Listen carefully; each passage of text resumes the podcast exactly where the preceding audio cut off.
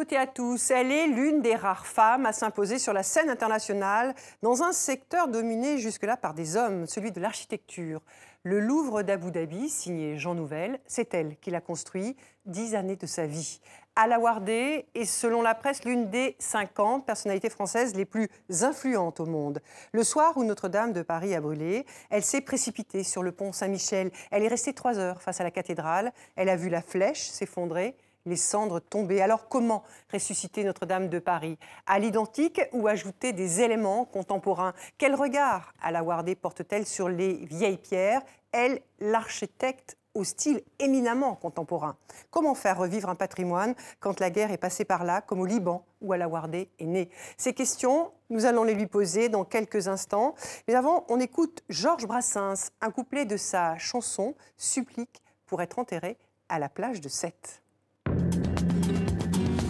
Est-ce trop demandé sur mon petit lopin Plantez, je vous en prie, une espèce de pain, pain parasol de préférence, qui saura prémunir contre l'insolation les bons amis venus faire sur ma concession l'affectueuse révérence? Cette tombe en sandwich entre le ciel et l'eau ne donnera pas une ombre triste au tableau, mais un charme indéfinissable. Les baigneuses s'en serviront de paravent pour changer de tenue et les petits enfants diront chouette un château de sable. Bonjour la Wardé. Bonjour. Ah, écoutez, vraiment, euh, merci beaucoup d'être euh, ici sur ce plateau de TV5 Monde. Je sais que vous acceptez rarement de répondre à des interviews. Euh, vous aimez beaucoup la musique, la chanson, particulièrement cette chanson que l'on vient d'entendre de Georges Brassens. C'est avec lui, avec Barbara, avec Brel que vous avez pratiqué, appris le français. vous êtes franco-libanaise. Et pourquoi cette chanson, Supplique pour être enterré à la plage de Sète, vous parle particulièrement Est-ce que c'est parce qu'il est question de Méditerranée ou de retour à la terre natale, dans un moment euh, un peu difficile puisque c'est à la fin de la vie Oui, la Méditerranée sûrement. Il cite Paul Valéry. Euh, si ces vers sont meilleurs que les miens, euh, que mon cimetière soit, plus marin que, que, mon cimetière soit plus marin que le sien. Effectivement, euh, j'aime beaucoup cette chanson. Euh, c'est vrai que j'ai beaucoup écouté Brassens, mais j'ai appris le français avec les chansons, mais aussi avec un, excellent professeur de français que j'ai eu à Beyrouth, oui. Donc voilà, qui m'a fait aimer. Et puis mes parents aussi, qui étaient francophiles. Euh, et, c'est avec cette chanson de Brassens, vous me disiez aussi, c'est parce avec euh, c'est là que j'ai appris les expressions françaises.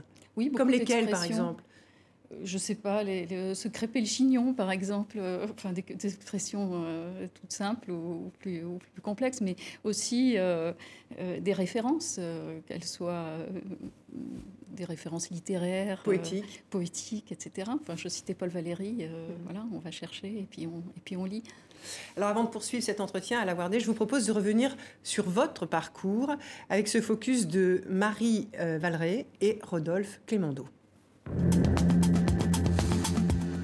Le Louvre d'Abu Dhabi, Venise des sables, sortie du désert, inauguré en novembre 2017.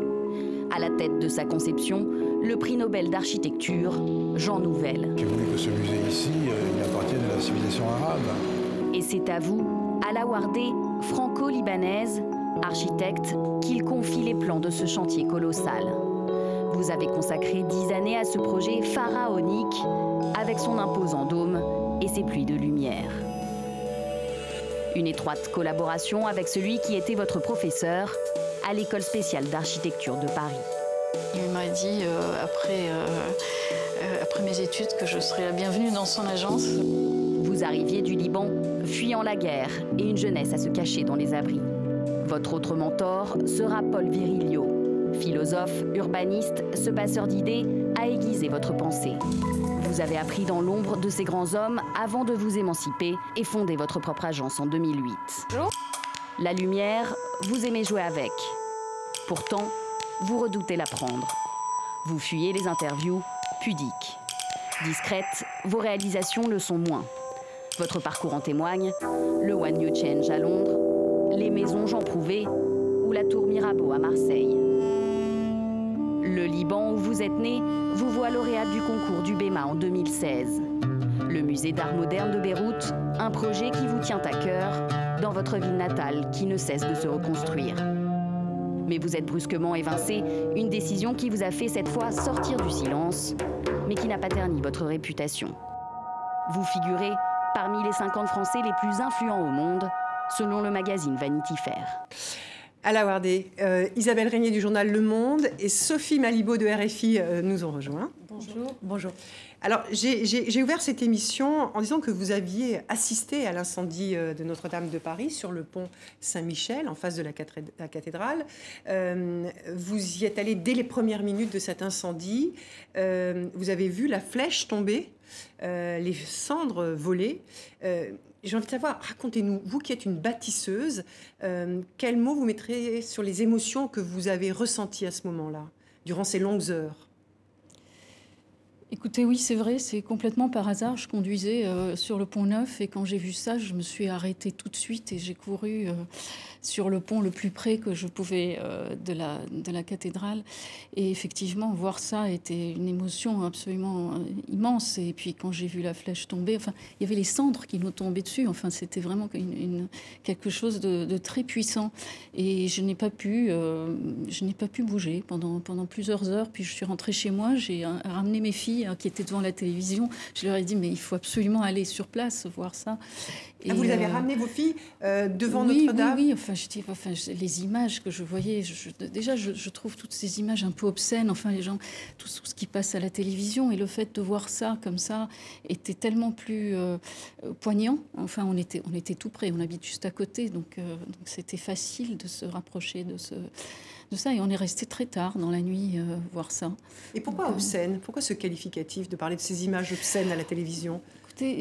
Parce que quand on voit ça, enfin, cette répétition, ce zoom, enfin, c'est une façon différente de voir les choses. Enfin, quand on montre les choses à la télévision, on les voit de façon plus, plus violente. Enfin, c'était très différent.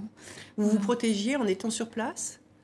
Euh, me protéger, non, je ne sais pas. Je, ne me suis même pas posé la question. il fallait que j'y sois, c'est tout. Alors, euh, à la Wardé, est-ce qu'aujourd'hui, euh, en tant qu'architecte, vous suivez très attentivement ce qui, les propositions qui sont faites sur, le, sur l'après, sur comment faire pour, pour sauver ce monument?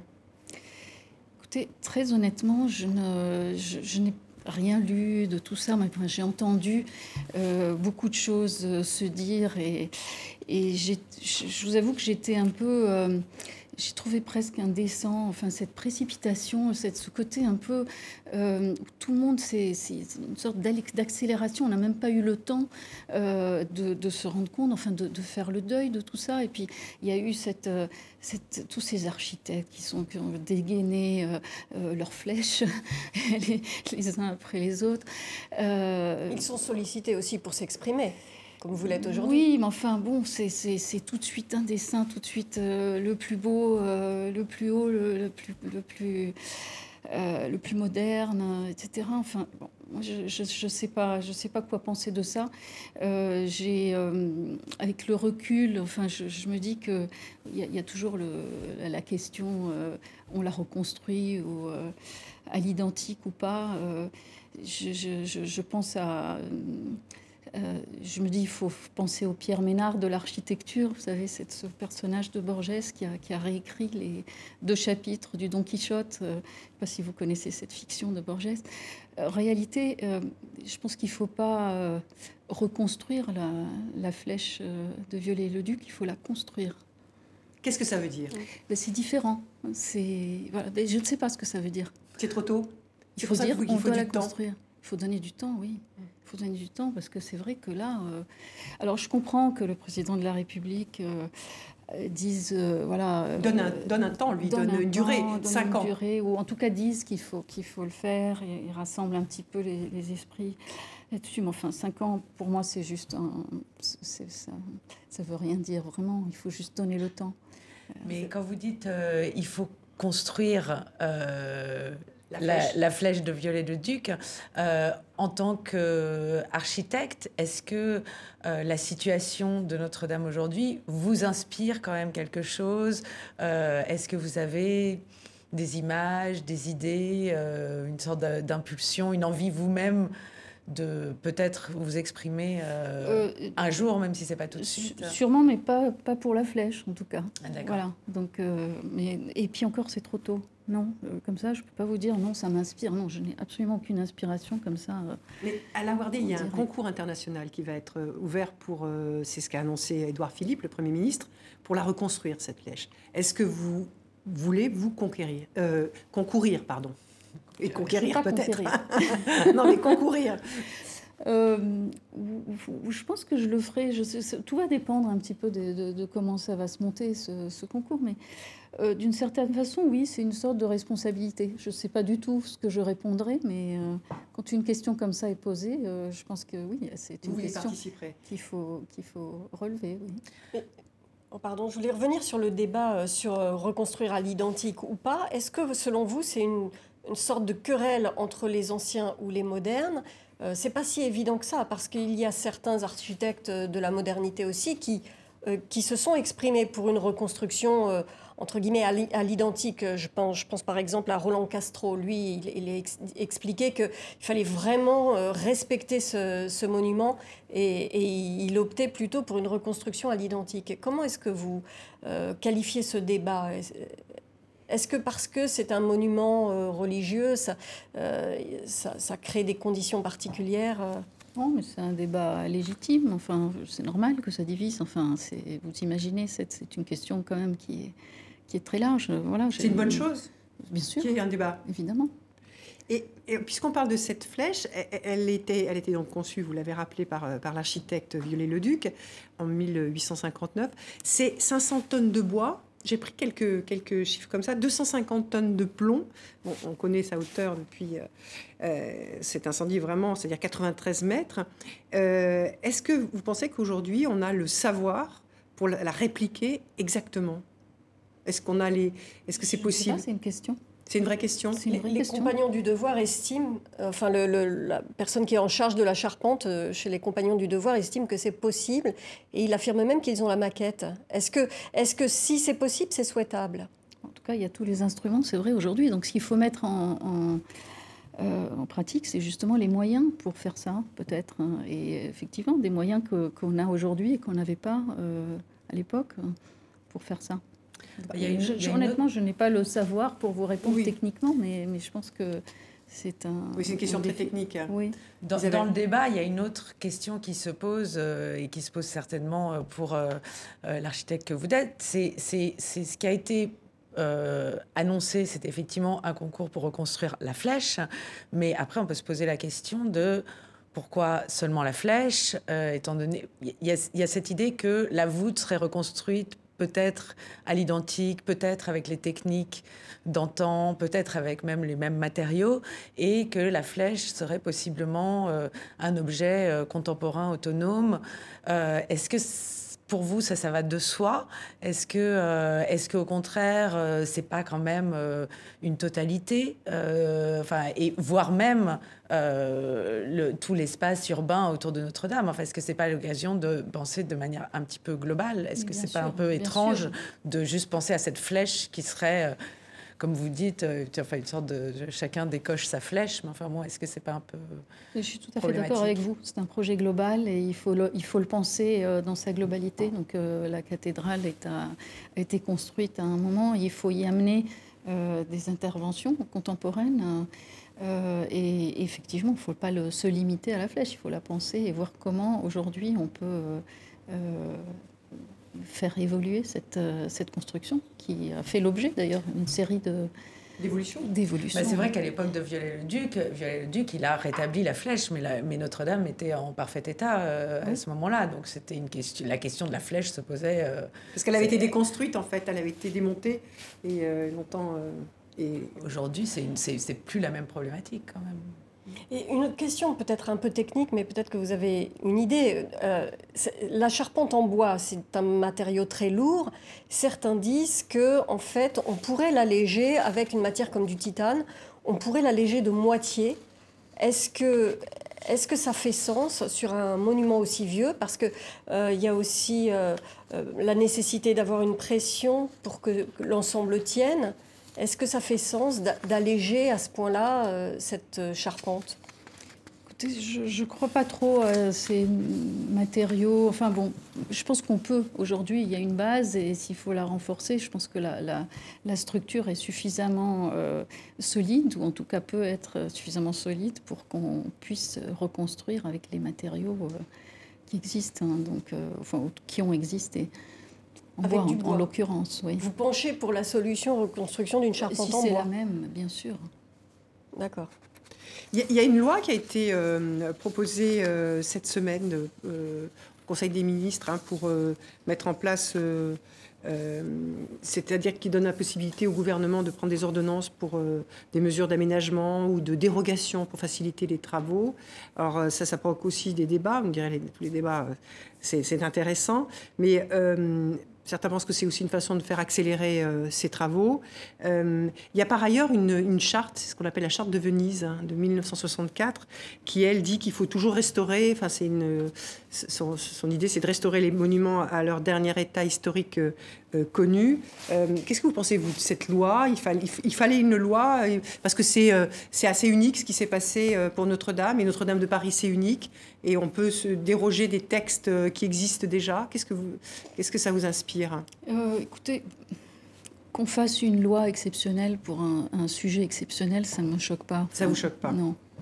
Je pense que voilà, s'il y a une, une nécessité, franchement, euh, voilà, il y a souvent, on est, on est euh, euh, bloqué par, par des lois qui, sont, qui, qui, retardent les choses ou qui, qui empêchent les choses d'avancer. Ce qu'il faut, c'est bien surveiller tout ça. Et puis, voilà.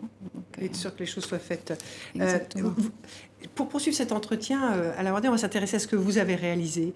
et donc, vous avez réalisé le Louvre d'Abu Dhabi avec Jean Nouvel et vous, avez même raconté comment il avait dessiné euh, un premier croquis dans l'Eurostar, dans je crois, où il était avec vous, euh, vous alliez à Londres. Et euh, il avait énoncé à ce moment-là déjà les prémices de ce, de ce, concept, de ce musée. Et vous avez écrit, tout était dit, mais tout était à faire. Et vous avez tout fait. Parce que c'est vous qui avez quand même porté ce chantier pendant, euh, pendant 10 ans. D'abord, je ne suis pas seule à avoir porté ce projet. c'est une vous immense des équipe voilà, qui, se, qui ont participé à ça. Et euh, voilà, donc euh, j'ai un peu orchestré, si vous voulez. Vous étiez chef d'orchestre ces gens. Oui, mais il y a énormément de, gens, de talents et d'experts qui, qui, qui, méritent chacun d'être cités. Je ne parle même pas des, des milliers d'ouvriers qui ont construit ce bâtiment exceptionnel. Donc euh, voilà, c'est une, énorme aventure, effectivement, un chantier pharaonique euh, que j'ai mené. Euh, avec Jean Nouvel. Mais quand on a construit le Louvre d'Abu Dhabi, est-ce qu'on peut tout faire? Est-ce que ça vous sert d'expérience Est-ce que on peut se dire qu'on peut tout construire? C'est une non, il y a toujours des défis, des défis plus plus complexe, mais c'est vrai que c'est quand même une, réalisation extrêmement euh, qui a été très compliquée et ambitieuse. Est-ce que vous pensez que ce type de projet, euh, qui a été conçu donc il y a plus de dix ans, euh, est-ce qu'aujourd'hui où les exigences climatiques sont vraiment devenues très prioritaires, vous pensez qu'il serait conçu de la même façon? Euh, oui, parce que sur ce projet-là, qui a été conçu, comme vous dites, il y a dix ans, euh, il était prévu dans, le, programme qu'il euh, soit conçu pour durer 100 ans, y compris dans les conditions climatiques qu'on pouvait prévoir d'ici 100 ans. Donc tout ça a été pris en compte à tous les niveaux, que ce soit sur le, niveau de la mer, sur les, conditions de, de, chaleur, etc. Donc, ça, a été calculé. Euh, une question qu'on se pose euh, sur le Louvre Abu Dhabi avec le, euh, le rôle que vous avez joué de, chef d'orchestre, comme vous dites, c'est comment euh, s'articule sur le plan créatif, en fait, votre euh, relation euh, avec Jean Nouvel? Je, suppose que c'est compliqué, mais à, expliquer, que sans doute tout n'est pas explicable, d'ailleurs. mais est-ce que vous pouvez parler un petit peu de, votre collaboration artistique? Vous avez une part, quand même, dans oui, enfin, c'est difficilement explicable, mais enfin, Jean Nouvel reste euh, le concepteur euh, euh, de ça. Il n'a pas juste fait un croquis, il, a, il, suit. oui, oui, oui. non, mais parce qu'il suit le projet jusqu'au dernier détail et il est extrêmement présent sur le jusqu'au chantier. Donc, c'est une collaboration qui se fait de façon, je, je, ne sais pas l'expliquer, extrêmement complice. Euh, on dessine. Jean Nouvel euh, euh, travaille beaucoup, enfin ne dessine peu, mais parle. Et, moi, je travaille beaucoup avec les mots, en fait, finalement, de Jean Nouvel. Donc, on dessine, lui parle, on dessine, et puis il réagit au dessin, évidemment, et puis à tous les détails. Enfin, il est capable de passer des, heures sur un, détail très précis, et c'est un homme de détail. Donc, voilà, c'est C'est intéressant ce que vous dites sur les mots, euh, parce que vous, parliez de Paul Valéry tout à l'heure. Enfin, on a le sentiment que euh, et, de, et de Brassens, etc. Enfin, les mots, euh, euh, voilà, la, poésie, la littérature, les mots, c'est important pour vous. Quelle, quelle, part ça a dans votre... Enfin, comment ça s'articule avec votre travail d'architecte? Puisque, Enfin, je vous dis ça parce que vous me tendez une C'est vrai, c'est important. Enfin, euh, Valérie a écrit des pages magnifiques sur l'architecture, enfin, le, cette euh, divine relation entre l'architecture et la musique, par exemple. Et effectivement, les mots sont très importants. Et pour revenir à, cette relation avec, avec Jean Nouvel, c'est vrai que c'est quelqu'un qui s'exprime de façon extrêmement précise et qui s'est voilà et donc euh, c'est transformer les mots. Euh, et il y a une, voyez, une forme d'intelligence des mots pour euh, pour pouvoir transformer finalement un concept ou, une idée en, en forme. Et si je peux poursuivre là-dessus et rebondir euh, sur ce que vous venez de dire, la, musique aussi, j'ai l'impression que c'est très, enfin, ça a été, c'est très constitutif de, de vous en parler. Par exemple, euh. le bâtiment de Marseille là que j'ai dessiné, la tour Mirabeau, la tour Mirabeau est, est très inspirée euh, de la musique et de la et d'une certaine forme d'harmonie et de rythme. Euh, Ce qui veut dire que vous écoutez de la musique en dessinant Non, non, je pas comme ça. Je, non, j'écoute pas en dessinant, mais je, voilà, je m'inspire de, de structure musicale. Quelle musique vous inspire Structure musicale. Structure musicale. mais quelle musique vous inspire alors? Ah, bah, écoutez, j'écoute beaucoup de musique classique. Enfin, dans le cas, si on, cite Mirabeau, enfin, c'est très, euh, c'est tout ce qui est euh, baroque, enfin, Bach, Scarlatti, etc. Enfin, cette, ces, ces, harmoniques. Euh, et c'est vrai que je pense à ça souvent quand je, quand je conçois un, bâtiment. Je suis très inspirée par ces, par ces musiques. Oui. Moi, je voudrais savoir ce que vous avez retiré de cette expérience euh, à Abu Dhabi. Euh, euh, les, pays du Golfe, en ce moment, sont, très, sont dans une sorte de, course, de rivalité les uns avec les autres pour la production de, de choses monumentales. Qu'est-ce que vous en avez retiré? Écoutez, oui, c'est vrai, vous avez raison, mais c'est euh, moi je suis vraiment euh, ravie d'avoir pu participer à cette, euh, cette construction de, de, ce pays qui est Abu Dhabi, donc qui a marqué, donc a voulu marquer sa capitale par un bâtiment culturel et, pas et pas juste un bâtiment, un projet culturel qui était porté par un, accord intergouvernemental. Donc c'était c'était quelque chose de, formidable et de pouvoir participer à ça est, est une, une chance en fait pour l'architecte que je suis. Euh, et c'est vrai pour le Qatar, euh, c'est vrai pour d'autres pays qui sont en train de se, euh, aussi de s'orienter comme ça vers les, vers les architectes. Comment vous l'interprétez, ça, ce, geste de la part de ces pays? Ils, construisent, si vous voulez, leur, leur identité d'une certaine façon, et l'architecture y participe. C'est leur identité ou c'est l'image qu'ils veulent projeter à l'extérieur? Bah, c'est les deux. Euh, l'identité et ce qu'on ce ce qu'on voit finalement. C'est une façon de hein. l'exprimer, oui. Euh, Alain Wardé, pour, pour, poursuivre dans cet entretien, vous, vous êtes né au Liban hein, et vous y avez euh, grandi jusqu'à l'âge de, 20 ans. Vous aviez 10 ans au moment de, du début de la, guerre, en 1975. quand vous êtes parti à 20 ans, vous êtes, arrivé, vous êtes venu en France faire vos études. Vous avez choisi l'architecture. Alors, je ne voudrais pas faire de la, psychologie de comptoir, mais vous aviez besoin de bâtir après avoir vu les destructions de la guerre?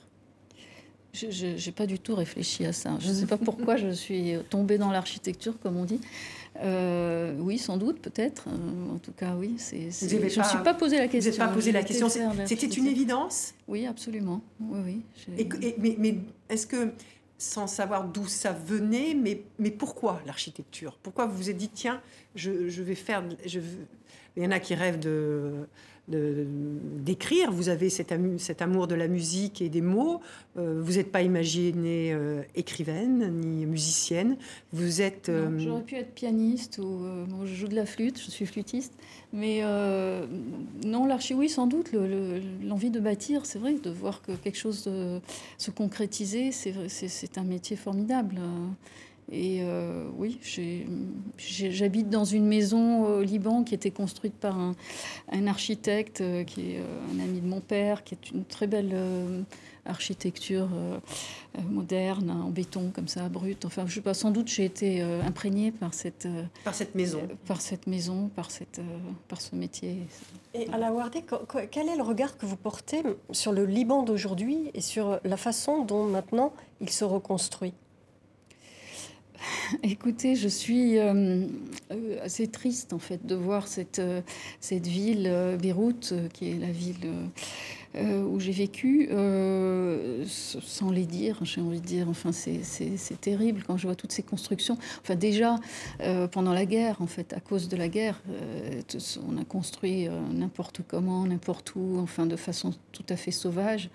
Et puis, il y a eu cette euh, enfin, comme, comme dans beaucoup de villes, une énorme spéculation euh, immobilière, enfin voilà, et sans aucune vision, et, beaucoup de maisons euh, anciennes, des très belles maisons traditionnelles qui étaient encore là, donc, qui, qui, qui, sont toujours d'ailleurs, mais qui sont petit à petit disparaissent avec leur jardin pour faire place à des tours qui sont, voilà, qui sont importés. vous diriez que la destruction continue? Ah bah bien sûr. Ah oui.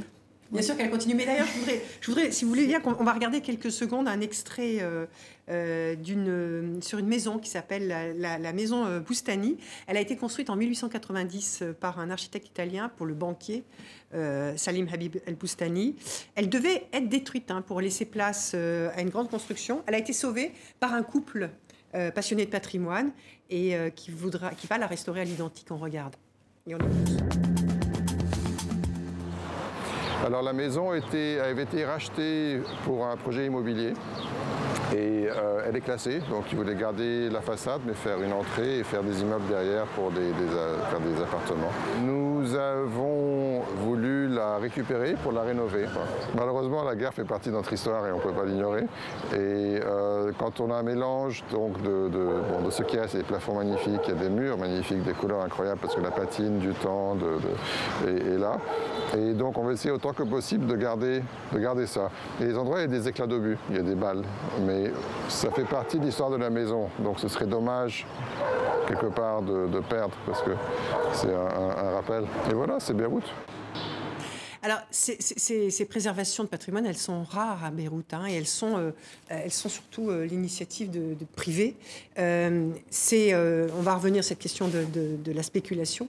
C'est ça qui fait que Beyrouth n'arrive pas aujourd'hui à préserver ce patrimoine, ces, maisons magnifiques qui, qui sont... Euh, oui, enfin, bon, c'est sûr que c'est des initiatives privées, puis ça coûte très très cher. Enfin, c'est une chance que des gens comme ça aient les moyens de, euh, de restaurer et de la garder, parce qu'effectivement, euh, c'est beaucoup plus rentable de démolir une vieille maison, d'y construire un immeuble, et la loi l'y autorise. C'est ça qui est aussi embêtant, c'est que, que potentiellement ce terrain où se trouve cette maison peut accueillir un, une, tour avec euh, beaucoup plus de mètres carrés et qui peuvent, avec des appartements qui peuvent se vendre, s'habiter beaucoup plus cher. Donc effectivement, s'il y avait euh, une loi qui empêchait ça, peut-être que ça serait plus simple hein, aussi. Euh, Isabelle C'est même aujourd'hui, j'ai le sentiment, enfin pour être allée moi-même à Beyrouth et m'être intéressée à ces questions récemment, que que c'est trop tard. Enfin, une loi, euh, enfin, c'est pas trop tard pour préserver une maison ici et là, mais là, c'est les pâtés de maison qui ont été détruits. C'est un tissu, c'est vraiment un tissu urbain qui a été. Euh, c'est comme la continuation euh, de la guerre par d'autres moyens, non Ce qui se. Oui, vous avez raison, mais il n'est pas trop tard. Il y a encore beaucoup de maisons qu'il faut et, des quartiers encore qui sont préservés et qu'il faut, il faut préserver. Donc il ne faut pas se dire que c'est trop tard. Et je pense que s'il y a une, volonté politique elle serait bienvenue pour, mhm. Pour, l'instant. Il n'y a quasiment aucun arsenal juridique ou bien les lois ne sont aussi pas respectées? Quel est le, Où se situe le problème? C'est la loi elle-même qui autorise euh, cette, euh, cette densification et cette densité. Euh. Il n'y a pas de limite de hauteur, par exemple Il y en a, mais elle, est, elle, est, déjà trop importante, que ce soit la hauteur ou la densité. Euh, particulièrement dans les hauteurs dans le centre-ville, hein, il y a des, ces, tours immenses. Est-ce que vous diriez, vous, que la façon dont Beyrouth se reconstruit ou s'est reconstruit aujourd'hui, ça peut générer de nouveaux conflits euh, en, euh, en encourageant une autre forme, de, encore une, du communautarisme, etc. je, je, ne vois pas ce que vous voulez dire, non, je ne sais pas. C'est-à-dire que la façon dont, euh, ben, en repoussant des populations qui sont dans des quartiers et où il y a de la spéculation, etc., qui doivent, qui auront peut-être du mal à rester dans ces. Ah oui, dans ce sens. Dans ce sens-là. Oui, bien sûr. Hein. Oui.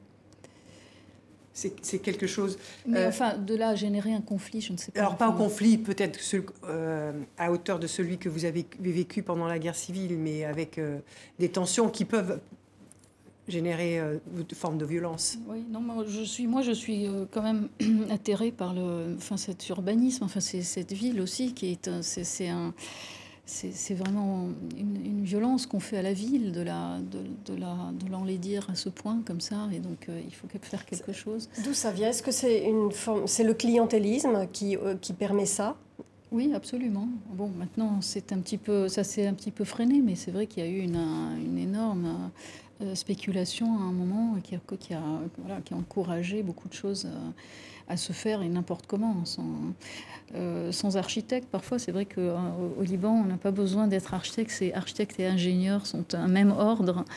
Euh, et voilà, il y a des choses qui se font sans, sans, grand contrôle. Et ce sont des investisseurs locaux ou des investisseurs étrangers qui viennent faire ce genre de choses Les deux. Autant, autant des Libanais. oui, oui, il y, y, a eu les deux y compris des pays du Golfe. Oui, euh. beaucoup. Euh, vous avez concouru pour la construction du nouveau musée d'art de, Beyrouth, hein, et vous l'avez gagné ce concours en 2016.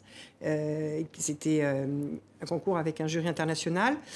Au bout de deux ans de, travail, vous avez été brusquement évincé. Que s'est-il passé à la Wardé sur cette...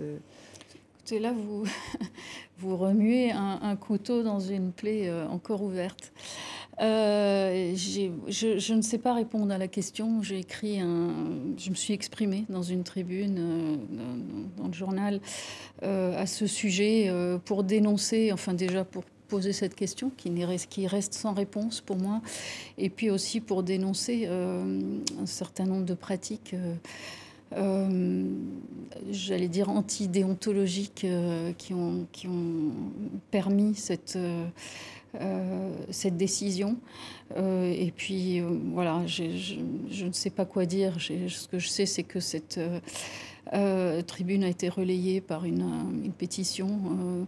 J'espère que ça donnera aux futurs architectes, étudiants en architecture, une, leçon sur le sens éthique de, notre, de notre profession. Et, bon, Le fait que vous soyez une femme, vous pensez que ça a pu jouer dans cette euh, décision euh, prise alors que vous aviez... Euh, je me suis heurtée à des... oui, une certaine arrogance de certains hommes de pouvoir, on va dire, mais je, ne sais pas si c'est ça. Honnêtement, je ne sais pas. Je, le, pour avoir vu euh, votre projet, euh, il y avait quelque chose de très très beau et de très beau par rapport à Beyrouth euh, dans ce projet. Donc, c'était un, il y avait un, grand campanile qui devait accueillir le musée et qui était surtout installé dans un très vaste jardin. C'était ça le cœur de votre projet, et donc qui créait ce qui aujourd'hui est complètement dévoré à Beyrouth, c'est un espace public, non seulement un, espace public, un espace vert avec de l'eau, je crois. Euh, euh, et c'était comme un cas, enfin, un c'était déjà l'université euh, Saint-Joseph qui avait mis ce terrain à disposition et dont et que vous, d'une certaine manière, vous restituiez à la ville.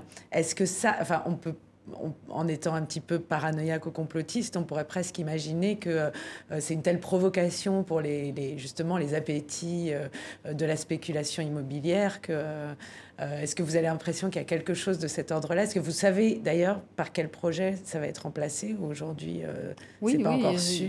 ça a été ça a été annoncé, mais effectivement le site est absolument extraordinaire. Et puis c'est un des rares sites qui se trouve en face du musée national, à la proue de l'université Saint-Joseph. Enfin, et, mon projet, c'était redonner un jardin justement de tous ces jardins qu'on qu'on détruit dans, cette, euh, dans la ville, euh, sur ce site-là, d'y poser non pas juste un musée, c'est vrai que j'ai été au-delà de la question qui m'était posée, puis c'est un projet que j'ai mûri depuis très très longtemps. Enfin, c'était, ce concours est venu comme quelque chose de formidable pour pouvoir justement concrétiser cette idée.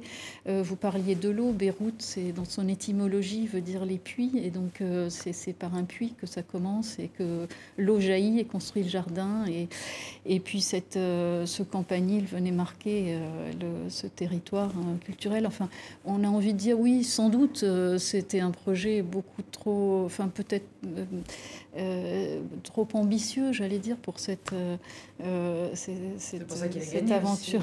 oui.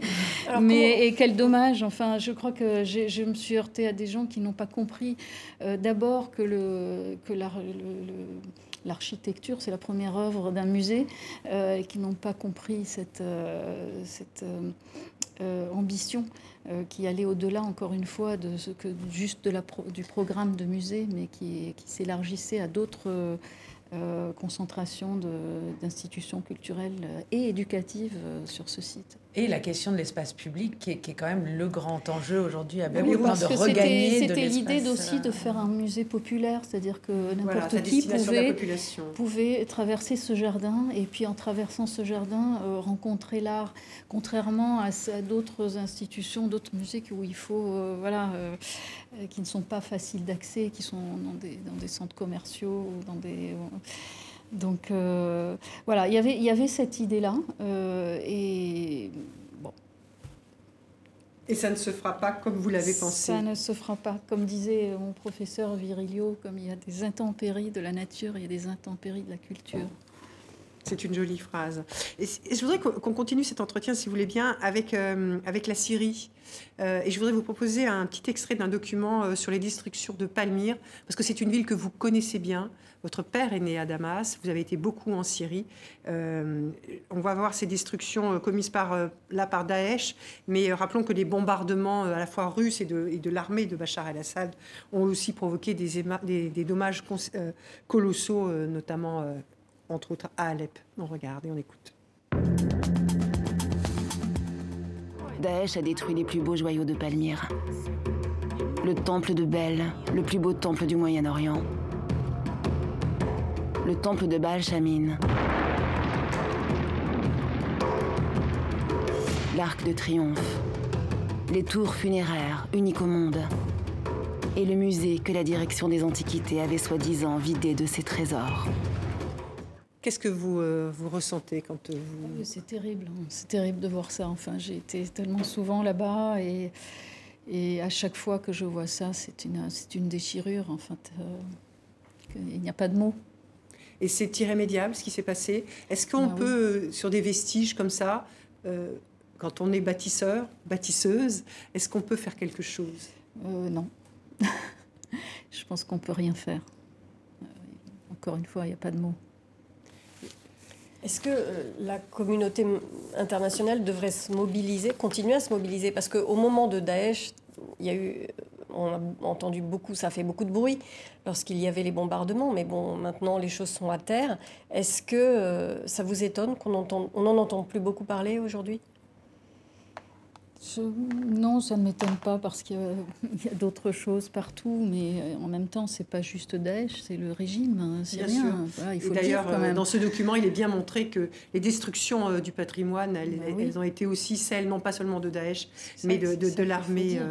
Mais est-ce que vous pensez à la Wardé que si c'est compliqué aujourd'hui de se mobiliser pour la Syrie, c'est parce que ce pays est toujours euh, aux mains de Bachar el-Assad et que la communauté internationale a du mal à, engager quelque chose par rapport à, ce patrimoine compte tenu de l'état du pays et de son régime Oui. oui, vous pensez que c'est la, c'est la principale la principale raison Pour rester sur euh, la question du, patrimoine en Syrie, au-delà de, euh, voilà, de, ces, de ces temples, de ces monuments, il y, a la, il y a la question des villes qui ont été détruites, euh, de, de, de Homs, de Alep. est alors, est-ce que la reconstruction a déjà un peu commencé? Est-ce que vous pensez qu'il est possible de retrouver, de pour ces villes, de renouer avec leur identité? Parce que c'est difficile de, d'imaginer complètement à quel point, enfin, le, degré de destruction. Et est-ce que vous avez l'impression que finalement les enjeux sont comparables à ceux qu'on puisse poser euh, pour Beyrouth au moment de la reconstruction ou, qu'en fait ce serait une erreur de les comparer euh? Je ne sais pas si c'est comparable. Enfin, c'est une ville détruite. Enfin, Rome, c'est complètement détruite. Alep, euh, presque. entièrement, pas complètement. Il y a encore il y a encore une partie de la ville qui est là. Euh, mais euh, oui, il faut bien sûr qu'il faut qu'il faut qu'il faut reconstruire. Euh, et puis voilà, il faut les, les, les, Syriens sont des, des, grands bâtisseurs. Hein. et la question de la spéculation, elle va elle va elle va arriver un peu de la même façon, non Sûrement. De ces constructions un peu singées sur le golfe, acculturées. Je, n'ose même pas y penser. Mais c'était déjà un petit peu le cas. Avant même la guerre, les investisseurs déjà allaient faire euh, des, des, normes, des, bâtiments luxueux. Les populations civiles déjà euh, se voyaient un petit peu exclues de ces quartiers. Mais c'est vrai partout, d'une certaine façon. Euh, je, ne sais pas comment répondre à cette... Euh, à cette menace euh, d'une certaine façon et comment, comment y remédier. Enfin, les, deux régimes ne sont pas euh, comparables, mais la façon dont Beyrouth s'est reconstruite, ça s'est fait avec une certaine autorité, en tout cas le centre-ville, qui a été assez... L'ex-premier ministre Hariri qui avait mis en place un consortium. Mais... Il y a ce paradoxe quand même d'avoir des pays du Golfe qui, font, qui prennent énormément de soin maintenant à se donner une image, comme on parlait tout à l'heure d'Abu Dhabi, euh, avec des bâtiments euh, sublimes pour euh, la culture, pour, cultiver leur patrimoine, et des investissements en provenance de ces mêmes pays et qui vont occasionner d'énormes dégâts dans les villes alentours, dans la région.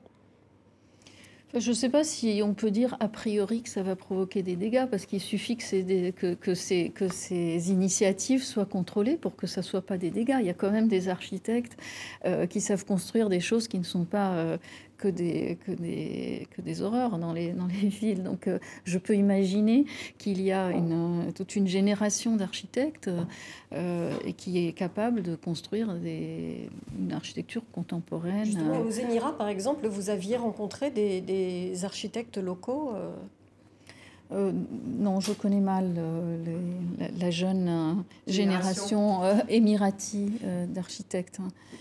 Mais pour revenir à, la Syrie, euh, que vous connaissez très très bien, je voudrais qu'on regarde quelques secondes, à nouveau un petit extrait de, Syrie, les derniers remparts du patrimoine de, Jean-Luc Reynaud, parce que les Syriens ont un rapport très particulier à, à leur pierre, à leur patrimoine et à leur habitat. La nation syrienne, fondée en 1920, se construit en même temps que sortent de terre des trésors archéologiques inestimables. Le peuple syrien a une relation organique très forte avec son patrimoine. Si l'on va dans les sites, sur les sites archéologiques, dans les régions, eh bien que voit-on? On voit les gens, les populations qui vivent dans les ruines. Il y a énormément de, villes, et notamment euh, dans, en Syrie du Nord, dans les villes mortes de Syrie du Nord, où les gens euh, habitent dans l'église. Il y a vraiment une fusion euh, réelle d'habitat entre l'habitat et l'histoire, en fait. Dès 2012, pensant se mettre à l'abri après le bombardement de leur village, des habitants viennent se réfugier dans les ruines romano-byzantines des villes mortes, qui datent de l'Antiquité tardive et qui sont inscrites au patrimoine de l'humanité.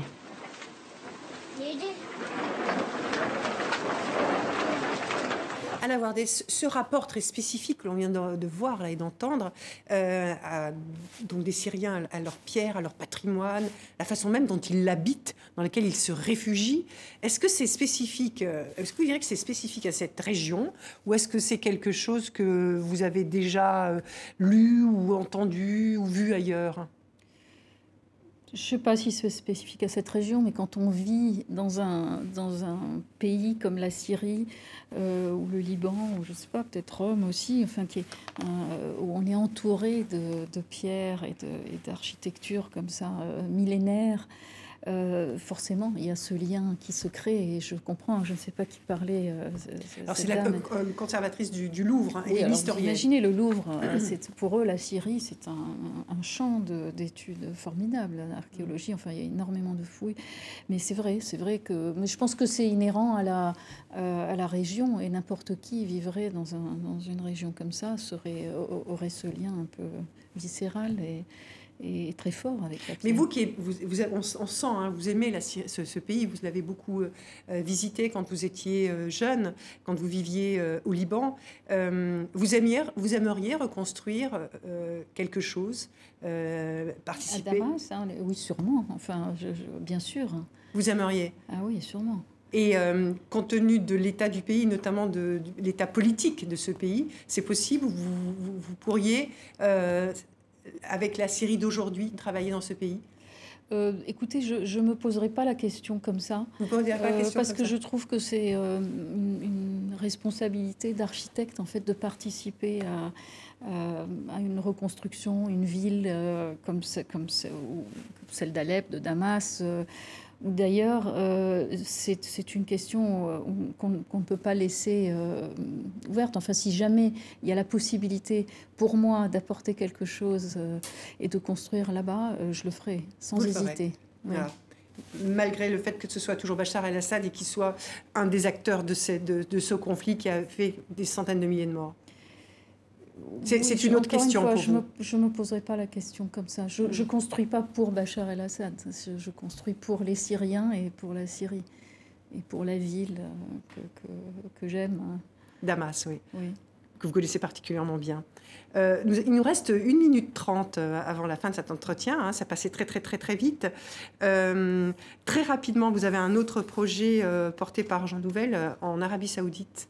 À, et qui est donc euh, en fait une zone qui est dans le nord d'Arabie Saoudite et qui s'intéresse à un patrimoine unique au monde. Hein. c'est une nécropole euh, qui, euh, à l'image de, ce qu'est Petra, mais peut-être encore plus gigantesque. Qu'est-ce que vous allez faire là-bas? Et est-ce que c'est compliqué de travailler avec l'Arabie Saoudite, qui est là aussi un pays qui questionne parfois? C'est un concours qu'on a fait effectivement avec Jean Nouvel dans un site absolument fabuleux. Ça s'appelle Aloula. C'est un site nabatéen qui effectivement est au sud de Petra, en plein centre de l'Arabie. Et, quand on voit ce site euh, qui, est encore vierge parce qu'il a été euh, préservé et il totalement touché, il n'y a absolument rien, mais c'est euh, extraordinaire. Donc évidemment, on a envie d'y travailler et puis en tout cas de réfléchir à ce qu'on pourrait y faire. Il nous reste 20 secondes. À Lula, on parle de vestiges pré-islamiques. Ça veut dire que c'est un tournant de la part du régime, vous pensez? Sûrement, parce que c'est une zone qui a été euh, complètement occultée pendant des Et c'est les mots de la fin. Voilà, je suis désolée euh, de vous interrompre là-dessus, mais nous arrivons au terme de ces 48 euh, minutes d'émission. Merci beaucoup, beaucoup à la Wardé de vous être prêté à cet exercice dont vous ne raffolez pas. On a senti euh, toute votre modestie encore dans la façon dont vous, par exemple, quand vous parlez d'Abu Dhabi, quand vous dites que vous n'avez été que le chef d'orchestre, mais c'est bien vous qui avez aussi quand même tout fait là-bas pendant 10 ans. C'était un énorme chantier. Merci à Isabelle Régnier du journal Le Monde et à Sophie Malibaud euh, de RFI. Merci à vous euh, beaucoup. Merci pour votre fidélité. On se retrouve la semaine prochaine pour une nouvelle émission internationale. À très bientôt. Merci.